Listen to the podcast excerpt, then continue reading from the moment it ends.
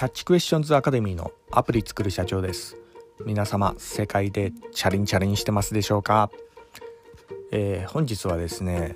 最良の勉強方法というようなところでお話の方させていただきたいと思います、えー、私のこちらの番組ではですね、えー、iPhone アプリを世界で売るための戦略というようなところで、えー、まあ、あの主にですね YouTube や音声配信中心にお話の方させていただいてるんですが、えー YouTube の方はですね、え iPhone アプリの作り方やそれからのラズベリーパイのリモートサーバーの構築方法などえ結構専門的なお話もさせていただいております。えそちらの方を、え、興味ある方はですね YouTube の説明欄の方から、え、こちら番組リスト別にあの URL がありますのでそちらから見ていただけるとお好みのジャンルが見れるかと思いますのでよろしくお願いいたします。はい。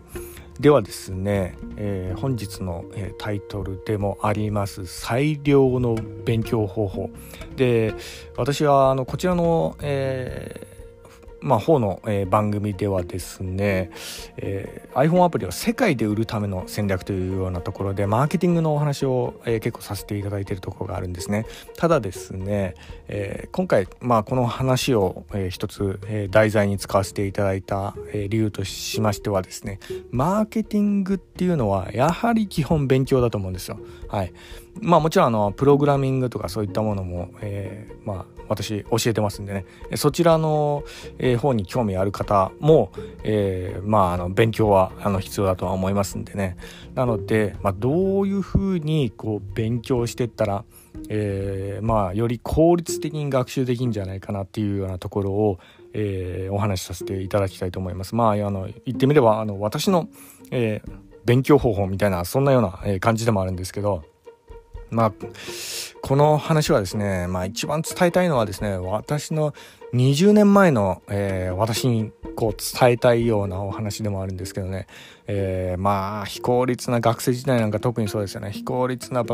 勉強でやっちゃったなっていうような、えー、ところがあり、まあ、もう少しここ気をつけたらよかったのになっていうのはあの後になってからいろいろ思うようなところもあるんですけどね、まあ、あの特にですねその中でも一番ここやってなかったなっていうようなところがですね、えー、アウトプットなんですよ。はい。インプットよりアウトプットを多くする。まあ、これは基本中の基本ですね。えー特にあのプログラミング学習とかのあのアプリ開発とかでこう勉強している方はですね、えここを、えー、特に注意していただければと思います。で、えー、私の方でもですねあの結構あの YouTube とか Twitter とかいろいろ質問とかいただいたりするようなとこがあるんですけど、えーまあ、とにかくあのプログラミングの学習方法とかですねあとどういったあの風にこう勉強したらいいのかとか、えー、またどれくらいプログラミング勉強したらアプリ作れますかとかそういうような、えー、ような話もあるんですがやはり基本はここにこう、えー、集結するかなというようなところがあるんですよ。えーまあ、いわゆるですね、えー、アプリをこうあの開発っていうような視点でも同じことなんですね。えー、勉強しながら作ってくださいっていうのが、え、やはり、え、重要なんです。なのでどれくらいプログラミング勉強したらとかそういうんではなくて勉強イコールもう作るっていうようなそういうようなあのニュアンスえー、そこをこう大切にしていかないと頭に全然入っていかないっていうようなとこがあるんです。なのでアウトプットですね、まあ、英語学習で言うんであったらあのリーディングとか、それからあのリスニングとかばっかやるんじゃなくて、スピーキングとかですよね。あとライティングとかそういうようなのもあのガンガンやらないとやっぱ使えるようなあの英語力っていうのは身につかないんじゃないかなと思ったりもします。はい、プログラミングも同じでやっぱあのスクリプト書いて動く、えー、コードえそれにこう触れるっていうようなとこですよね。そこに触れた数がまあ、のいわゆるあのエンジニアとしてのスキルにもなるんじゃないかなというようなところでやはりあの、まあ、iOS アプリの開発者の方であったら、まあのスキルの指標になるのはあのビルドした回数だと思いますね。とりあえずビルドして動くかどうかチェックするっていうまあ、そこだと思います。あのビルドっていうのはですね X コードでスクリプトを書くとあのビルドボタンっていうのがあるんですけどビルドボタンを押すとですねアプリがこう動き出すんですよこれ、うんまあ、実験的にこうはね、MacPC の中でこう動かすことができるんですけどね。そうなんです。そのビルドした回数ですよね。その回数がエンジニアとしてのスキルになるんじゃないかなと思ったりもしてるようなところがあります。それほどアウトプットっていうのが結構大事だと思います。まあ要するにですねまあ、即行動というようなそういうようなえところであのマーケティングに関しても同じですよね。えビジネスマインド。えここの部分をこうで一番大切にする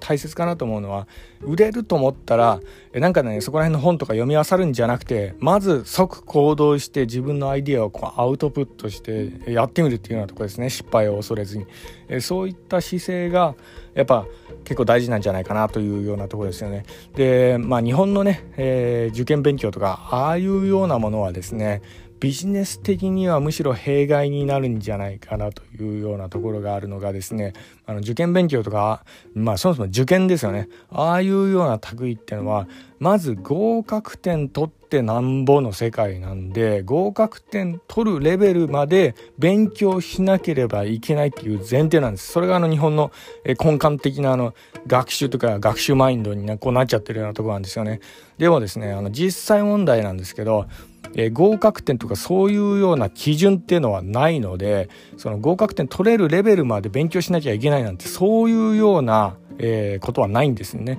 もう合格点とか全然取れないレベルからどんどんアウトプットしていってもいいっていうようなところとにかく即行動するっていうようなところですね。はい、そこがやはりこう大事なんじゃないかなと、えー、思ったりもしております。で実際問題はですねあのアプリ iOS アプリのを、えー、自分で作ったやつをあの Apple の App Store にこう、えー、であのそのストアでこう、リリースするっていうような、ところまでのことをゴールとすることをちょっと考えるとですね実はあの、えー、プログラミングとかでコードを書くことよりも実はあの申請手続きの方が難しかったりするんですよね。これやってみたらわかると思うんですけど私もですねあのアプリは結構すぐ作れたんですよ。ただですね申請手続きがややこしかったんですよね。まあ今のね Apple Store のえーまあ、そのシステムちょっとどうなってるか分かんないですけどあれもあの日々更新されてますからね。あの私がとにかく、えー、初めてねアプリを App Store にこう、えー、世に出した時は確か今から56年前ぐらいだったと思うんですけどね。そんその時は少なくともあの申請がややこしいややこしい。はい。もうねいろいろあのアイコンの写真とかいっぱいこう出さなきゃいけないですしそれからあの、まあ、全部ね説明もあの英語ですしみたいなそんなような感じで、えー、どこのボタンを押したらいいのかだとかどういう申請書を出したらいいのかとかもう全然わかんないようなとこがあって、えー、アプリ作るより難しかったなっていうようなとこがあるんですよね。これはですねやはりですねやってみないとわからないんですよね。でやってみて初めて問題点っていうのがこう分かってくるんで、まあ、どこ難しいかとかそういったところですよね。なので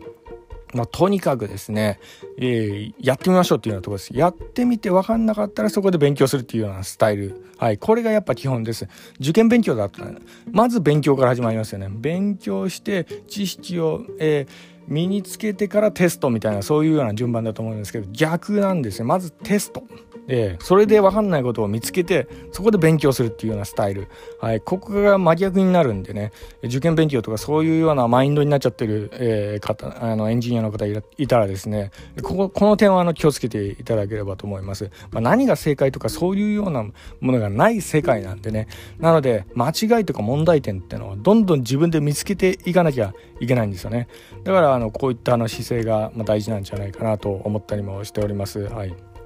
で私がですね、まあ、このアウトプットっていうようなお話を、えー、させていただいた ことの背景はですね、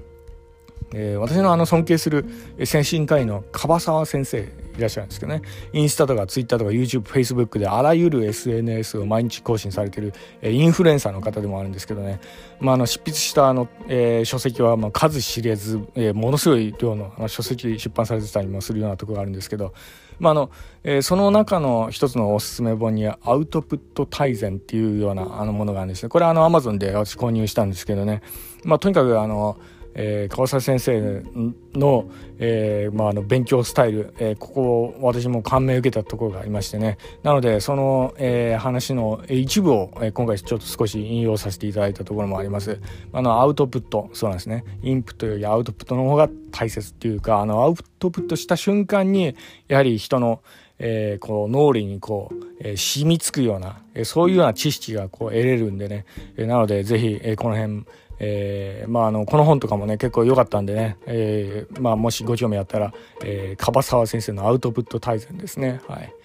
で、えー、私もですね、あの、実はですね、えー、まあ、そんな感じで、あの、アマゾンでね、最近またもう一冊、あの、執筆してます、Kindle 本、あの、書いてるんですけどね、まあ、これがですね、ラズベリーパイに関する、あの、書籍であったりもします。実はですね、あの、私はですね、えー、こういったあの本、まあ、いくつかあの本書いてるんですけど、本を書きながら、実はあの自分も勉強してるんですね。はい。まあ、の自分のためにも半分、えー、やってたりするようなところがあるんです。まあ、それがですね、あの自分の、あの、まあ、学習したものをこうメモして、そのメモがですね、Amazon Kindle で売れるみたいないいんだったら、やっぱあの、一石二鳥ですよね。まあ、なので皆さんにもちょっとぜひお勧めしたいようなとこがあるんですけど、まあ、とにかくあの、アウトプットする、執筆したり本書いたりするとですね、よりね、あの、細かいところとかそういうところがこう見えてきたりするようなところがあるんですね。問題点とかそういったところ。なので、やはりですね、アウトプットするっていうようなことは、えー、ものすごいこうね、あの、まあ、あの、自分のためにも、まあ、ものすごい効率的な勉強なんじゃないかなとも思ったりもしております。まあ、私はあの、YouTube でもですね、ラズベリーパイに関する、えー、まあ、動画配信やらせていただいておりますけど、まあ、詳しくはホームページとかでも見てもらったらとわか、えー、見てもらったらと思うんですけど、えー、その、YouTube とかね、本とか書いて、過去の自分ですね。過去の自分に結構教えてもらうっていうようなところ結構あったりするんですよ。あの、あのスクリプトとか細かいところってすぐ忘れちゃったりするようなところがありますからね。そういった時に、えー、昔自分がね、発信した YouTube とか自分で見たりして、自分からあの教えてもらうみたいな、そういうのも結構あったりするんですよ。なので、えー、自分のアウトプットしたコンテンツっていうのはですね、やがて未来の自分を助けてくれたりするようなとこがあるんで、まあそういった意味でもですね、やはりあのアウトプットはおすすめですね。はい。まあ、こんな感じでですね、えー、まあ、今回はあのマーケティングの話っていうよりかは、えー、まあ、の勉強方法の、え、お話にはなってしまいましたが、え、こういったお話の方を、え、これからもさせていただきたいと思いますんでよろしくお願いいたします。それでは最後にいつもの言葉で締めさせていただきたいと思います。IT エンジニアに栄光あれ。